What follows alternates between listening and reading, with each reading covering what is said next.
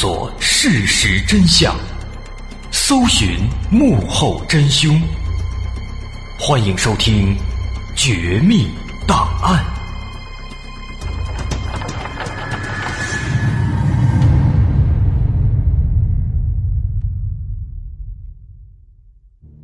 上期节目咱们说到，东北二王在八三年的年三十这天，潜入了四六三医院进行行窃。结果两人双双被抓，最终被迫开枪逃跑。二王的这第一次犯案，总共造成了四死三伤，又是持枪作案，作案地点又是在军队医院，这可成了惊天大案，惊动了全市，甚至全省。当年警方各方面的条件都是比较落后的。体质装备都还不够健全，反应也是比较慢，直到当天晚上十一点才追到二王家里。但此时二王早已登上火车，赶到了北京。由于自知犯了大罪，二王试图先南下到广州，然后偷渡到香港，因为他们在香港有一个亲戚，在美国也有个姑父。在香港更安全一些。于是两人到了北京以后，就登上了从北京开往广州的第四十七次列车。此时全国的通缉令还没有发布，如果当时二王运气好，估计就能够顺利的到达广州，没准儿还能够偷渡进香港。可是他们当时的运气并不好。二月十五号当天晚上九点左右，四十七次列车正驰骋在湖南省境内。列车员根据上级指示，在春节期间严查易燃易爆物品，尤其不让乘客把鞭炮给带上火车。检查工作进行到二十二号车厢，列车员突然在货架上的一个包里摸到了一个铁器，形状。很像手枪。于是他立即找来乘警，跟乘警一起检查，果然就在包里搜出了一支五四式手枪。不过当时乘警并没有惊讶，因为第一，当时并没有发布二王的通缉令，他根本就不知道这回事；第二，当时的枪支并不像今天管理这么严格。很多的军警甚至地方人员都可以合法的配枪，所以搜出一把手枪，其实并不算是什么大事。于是乘警就问：“这包是谁的？”靠车窗坐的一名大个子旅客一直在紧张的盯着乘警动作。当枪被搜出来以后，他答应了一声，说：“枪是我们的。”乘警。指着手枪问：“把持枪证拿出来。”大个子一时不知道该怎么回答，就悄悄地把右手伸进裤兜，慢慢站起来，后背靠着窗框站着，同时招呼他对面的小个子。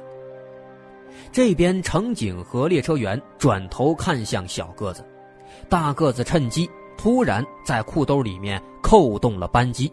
子弹直接就射向了乘警头部。不过万幸的是，子弹只打中了耳朵，可车厢里顿时就变得一片混乱。小个子借机抢过被搜的手枪，两人拿起枪背靠背的站着，恐吓说：“谁动，就打死谁。”接着他们拎起提包，边说边走。到了门口，冷不丁的就溜出了车厢，急忙去开车门，想要跳车逃走。但他们走近却发现车门紧紧的锁着，于是他们就对着门锁打了两枪，但是仍然是无济于事，门还是打不开。这二王赶在火车上闹，而且此时离他们的目的地还很远。这简直就等于是把自己关在了笼子里，眼前的形势，我们可以说对他们是十分不利的。可尽管如此，在关键时刻还总就有人犯糊涂，工作人员还是没有把握好。在这时候，在没有任何准备的情况下，突然给来了一个急刹车。眼看着车轮子绷着火星子，速度就慢了下来，这正好就给了二王逃跑的机会。小个子王宗方趁机用手生生的砸碎了车门玻璃。拼命的钻出窗口，跳下车去，紧跟着大个子也跳了出去，而王宗芳的手也因此受伤，后来去了衡阳医院进行缝合。他们跳车的地点在衡阳市以南四十公里的西里坪。在火车枪击案发生以后，从警方分析枪弹弹道和人的血液。到辨认出这是二王所为，中间又花费了几天时间，而此时二王已经从衡阳的郊县逃到了衡阳市区，甩开了外围的堵截。这是二王第二次逃出法网。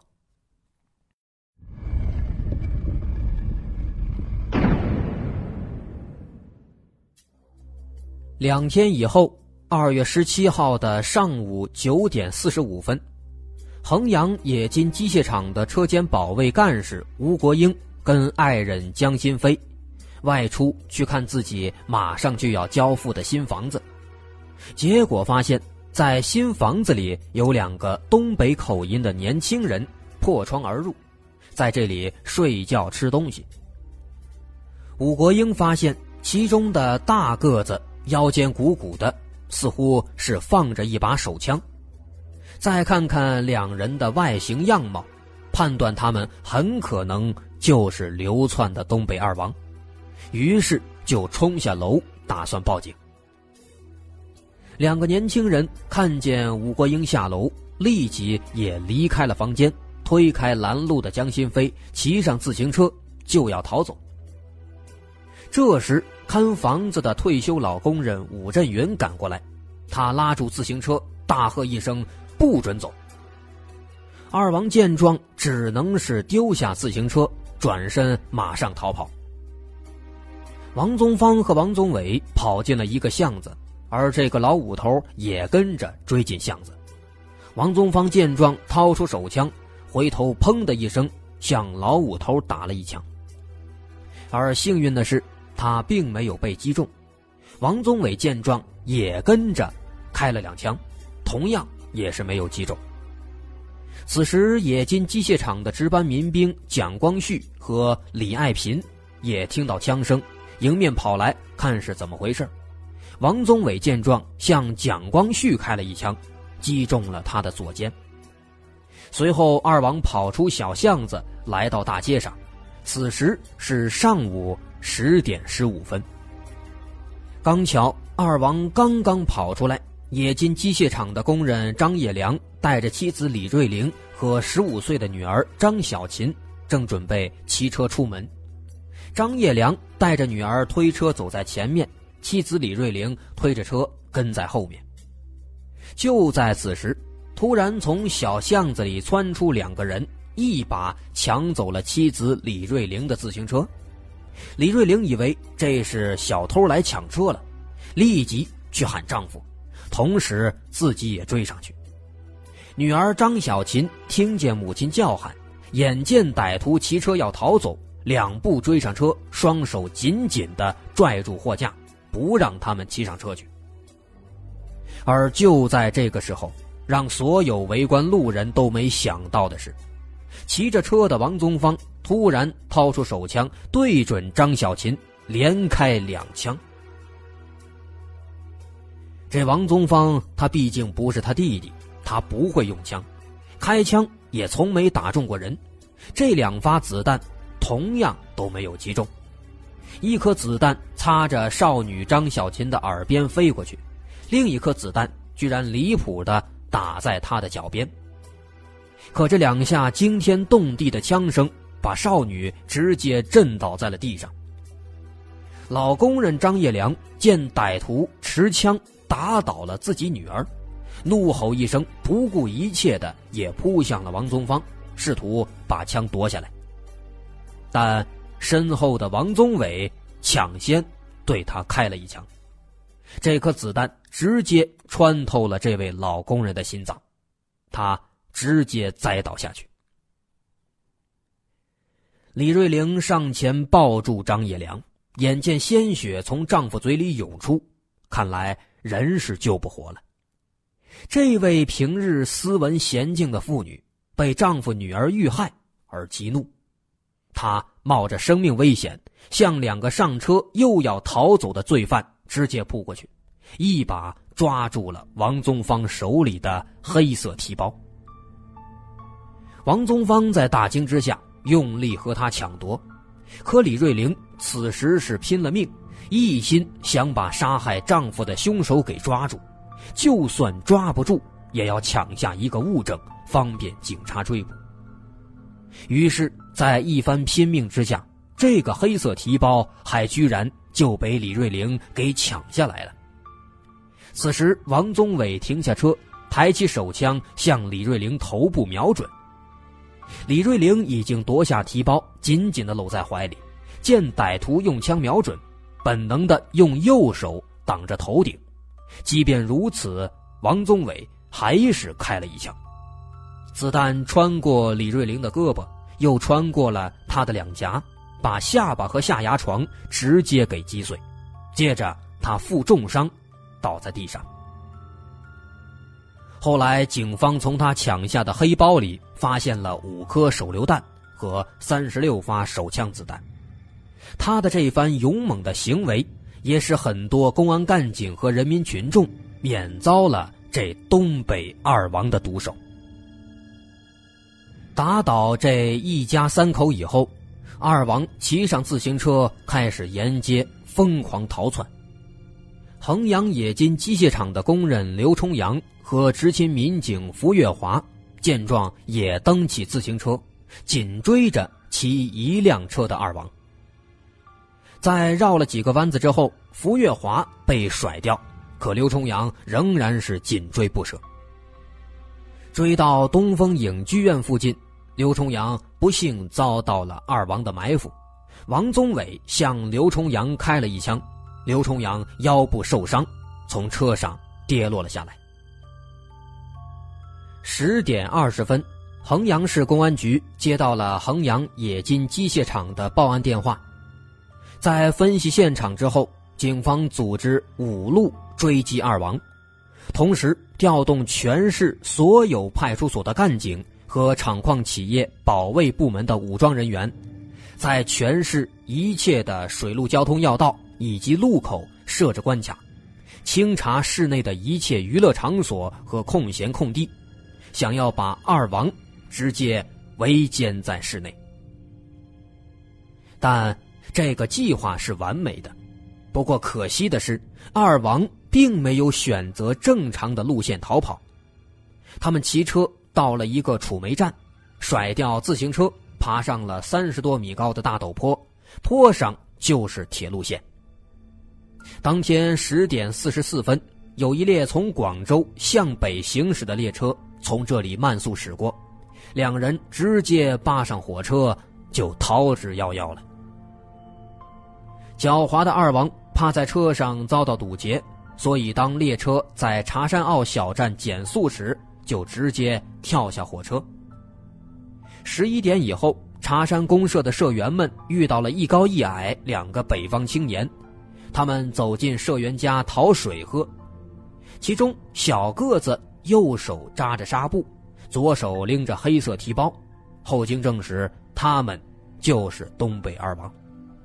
不过随后，这俩人就再一次消失的无影无踪了。这是二王第三次逃脱法网。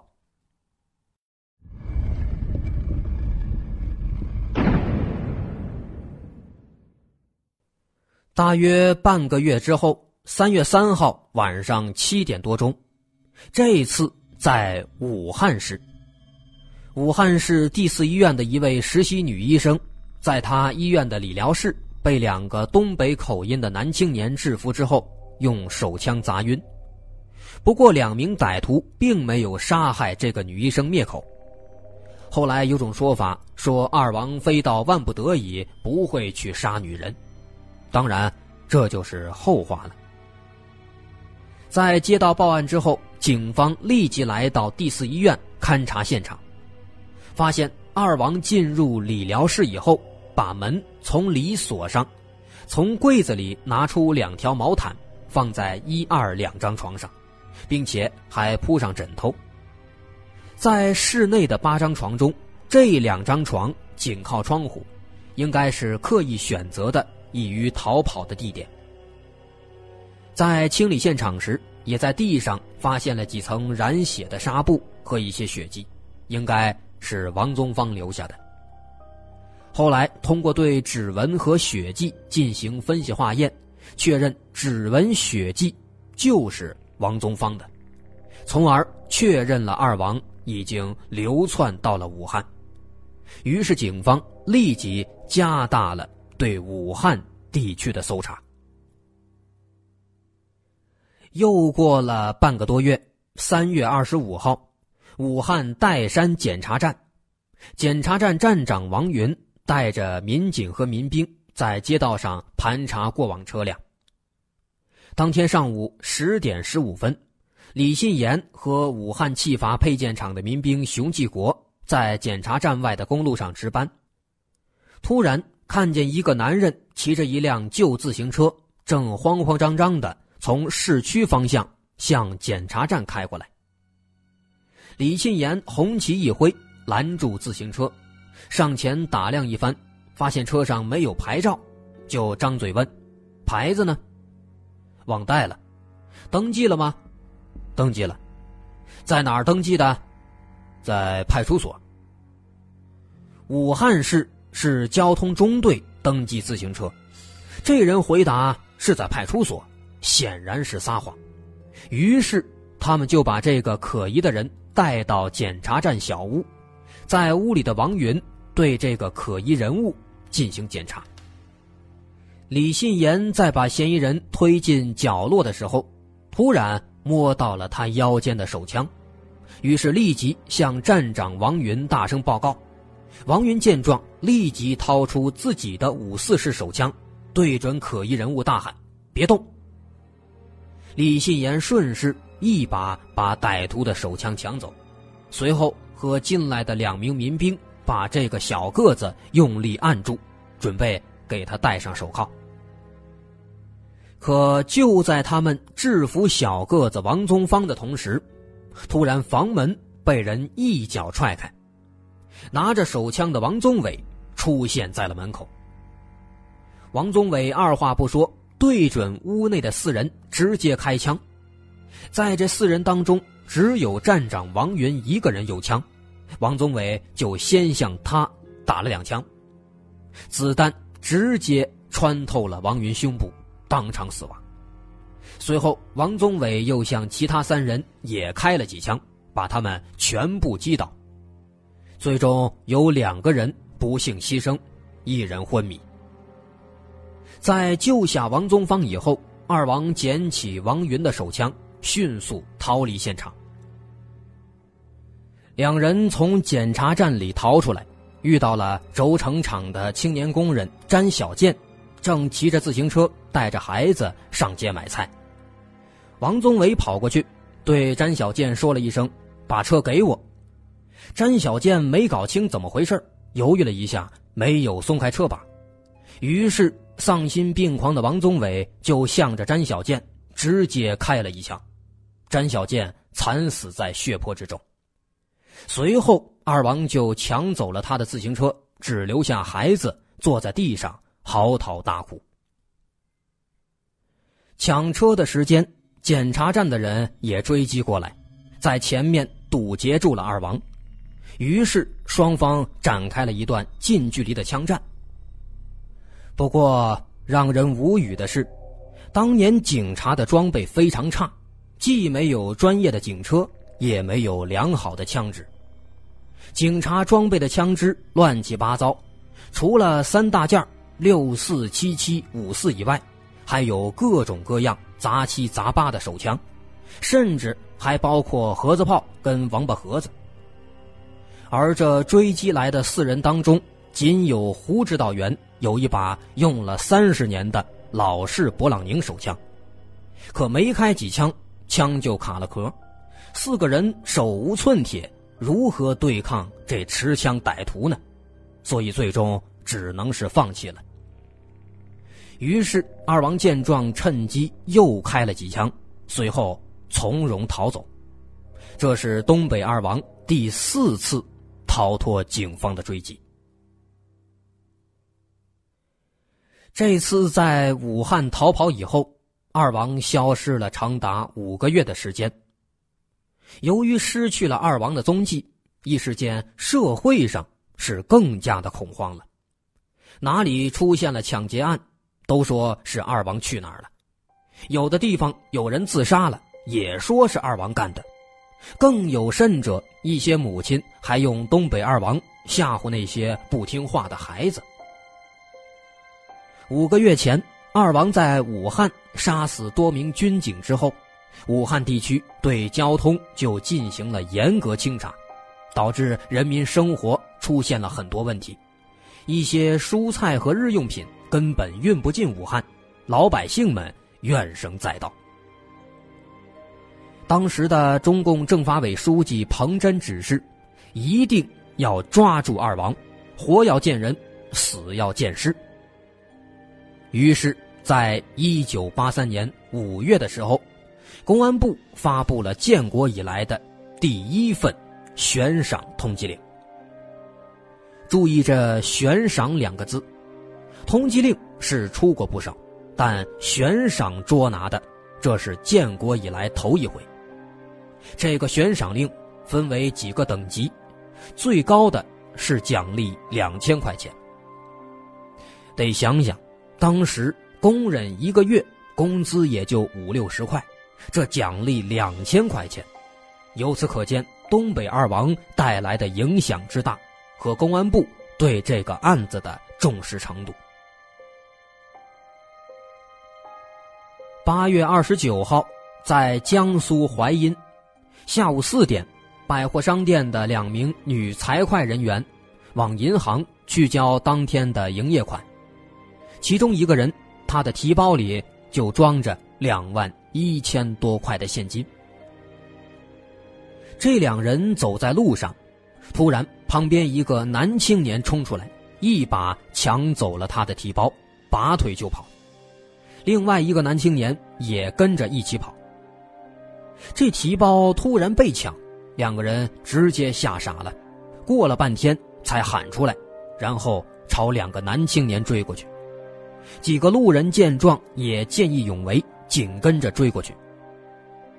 后来，一个路人回忆说，一个抢劫犯突然取出一把手枪，向着后面的人比划，还大声喊道：“别多管闲事啊，枪子儿不认人。”于是，这几个路人在大惊之下就不敢再追了，两个男青年就趁机钻进巷子不见了。等到警方赶来的时候，这两人。早就已经不见了踪影。后来路人根据通缉令辨认，这两个人就是东北二王。不过等到淮阴警方布置抓捕的时候，二王早就不知了去向。这是二王第五次逃脱警方的追击。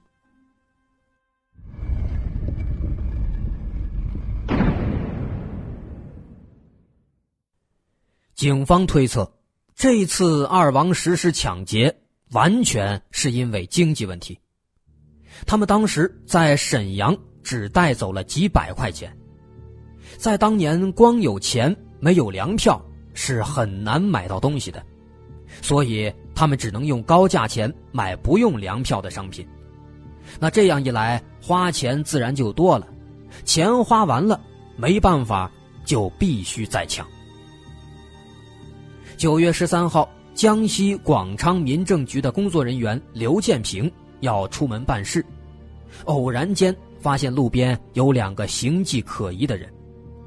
刘建平在民政局主要负责救济工作，经常和一些走江湖要救济的骗子打交道，所以他对这些人都非常的了解。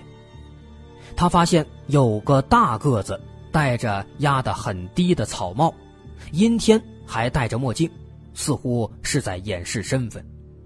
再看看这个大个子，风尘仆仆，行李满是污秽，显然是长期在外漂泊的人。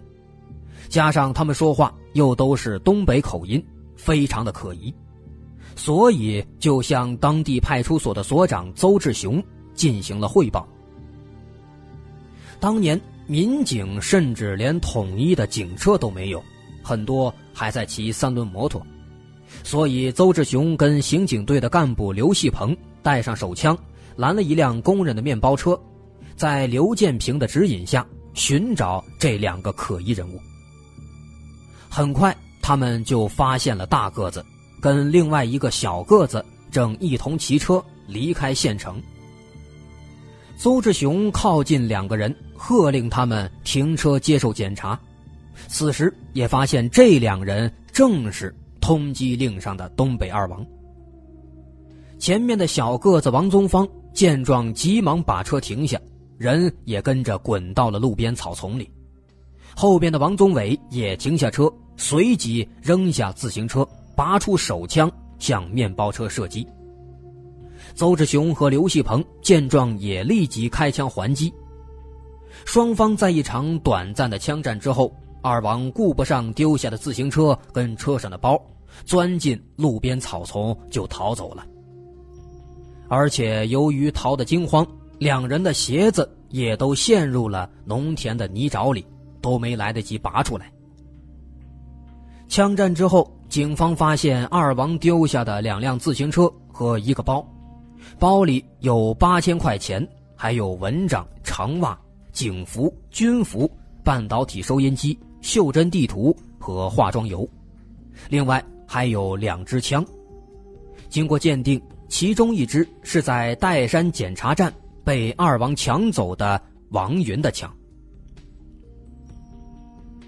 这一次，我们姑且可以说是东北二王第六次逃脱警方追击了。不过此时他们的状态已经非常的惨，逃跑过程中丢掉了三支枪中的两支，目前只剩一支枪还在身上。而且，警方根据这一次二王逃跑的路线，判断他们应该是躲进了山区，于是也立即。采取了行动，所以根据最后的结局来看，严格上来说，这一次二王并不能算成功的逃跑。东北二王这次是聪明反被聪明误了，当地山区是革命老区，相当的闭塞，几乎就没有外地人，当地农民都有着自己的方言，外面的人根本就无法听懂。如果有两个外地人进入山区，那他们只要和人接触，就很容易暴露自己。而且二王在这次交火以后，没车、没食品、没鞋，再加上语言不通、道路不熟，又害怕暴露，落到了有屋不敢进、有路不敢走、有钱无处花的穷途末路，根本无法逃出广场。可以说，眼下的形势再一次对警方十分有利。公安部向江西省公安厅立即提出作战要求，要尽一切努力将二王围歼在广场。果然，短短四天之后，九月十七号的晚上，地处高山峻岭的尖峰公社关前大队的曾家村，发现了一高一矮两个年轻人。大队干部十六岁的女儿曾水秀用当地方言询问他们，但两人没有回答，显然是没有听懂，是外地人。在接到报告以后，广昌立即出动了大量武警和民兵参加包围。这次包围倾其所有，规模极大，形成了三个包围圈，最大的长达一百七十一公里。这次出动的公安干警有八百多人，武警高达二点五万人，另外还有二点五万的民兵，甚至一支从广昌路过去拉练的炮兵也被临时的给调用来了。这也是社会上传说对二王进行过炮击的谣言由来。其实当时这些炮兵并没有携带火炮。总之，整个广昌是全城戒备，十八岁以上、四十五岁以下的男性全部都被组织起来，把守各个路口，协助抓捕。不过，事实证明，这么多民兵用处却是不大的。当时参战的武警回忆，临时组织起来的这二点五万民兵，他们素质毕竟有限。当时指导员下令说“搜”，然后鸣了一下枪发信号，结果协同抓捕的数千山民以为是二王开的枪，吓得四处逃散，瞬间就躲得不见人影了。这也是当时比较尴尬的一个场景。另一边，有村民发现躲在山上的二王，看到有大量人搜山，慌不择路之下逃往南坑山。这南坑山是一座长满茅草的山，非常易于隐蔽。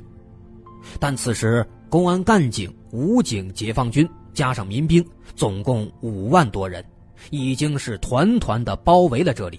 排成一字队形，寸土不落的全面搜索南坑山。东北二王可以说已经无处可逃。当天下午六点二十分，一队搜山的战士从没路的山坡上往山脚下滑。武警战士黄立生顺着茅草滑下去，突然脚下踹到了什么东西，还没等他喊话。他身后的武警战士甘向清喊了一声：“有人！”这黄立生踩中的正是躲在草丛里的弟弟王宗伟。王宗伟立即开枪，甘向清中弹负伤倒下。王宗芳此时就在旁边，他见状一跃而起，试图抢夺甘向清手里的冲锋枪，但在黄立生的干扰下，他最终没有成功。旁边的武警战士听到枪声，又看到草丛晃动，立即向这边开枪。一发子弹击穿了王宗伟的肩部，王宗伟当即呻吟一声，让哥哥赶快逃跑。根据当事人回忆，过了一会儿，已经仰天摔倒的王宗伟又说：“这有何苦呢？”至于他为什么说这句话，是心存不甘。是大梦初醒，还是后悔自己的所作所为？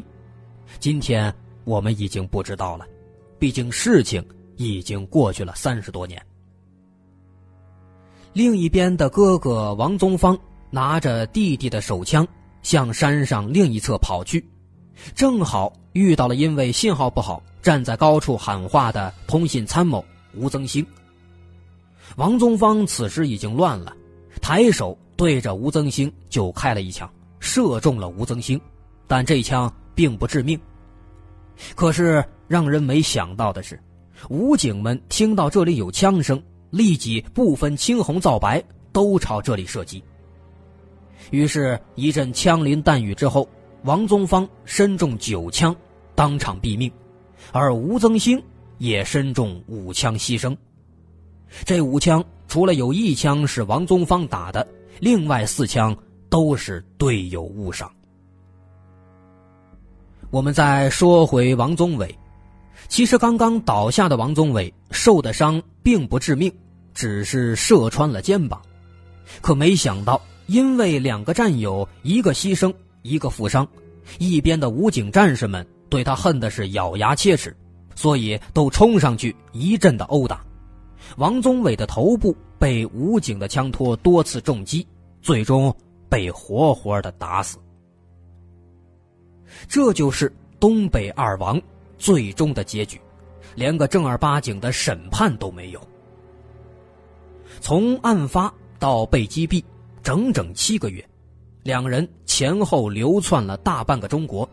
此时，二王长须长发，面色灰白。脚板上累累孔洞，一个公文包绑在腿上，内有一万三千人民币，可他们的胃里却是空空如也，只有山上的一些莲子。这真是形成了极大的对比。在最后，我们再来看一段一篇纪实文学中对二王被击毙后场景的描述。北京那间简朴的公安局刑侦值班室里沸腾了，聚集在电话机旁的局长、处长、值班员，大家一起欢笑，互相祝贺。他们已经在这个不算宽敞的房间里连续指挥工作了几十小时，有的眼睛熬红了，有的嗓子干哑了。可是此时，他们个个变得浑身充满活力。疲惫、困倦、饥饿，顿时像雾一样从他们身上散去，都成了无比轻松、幸福的人。东北二王案件的意义，还在于使公安部发出了文革以来的第一张 A 级通缉令，同时也引发了意义深远的八三严打，并且间接的催生了中华人民共和国武装警察部队的组建。从这一点上来看，东北二王的意义实在不容低估。所以说，为人不识二王事，要谈悍匪也枉然。好，今天的绝密档案就到这儿，东北二王我们讲完了。喜欢我们的节目，欢迎关注我们的微信公众号，在微信搜索“大碗说故事”即可。好，我们下期再见。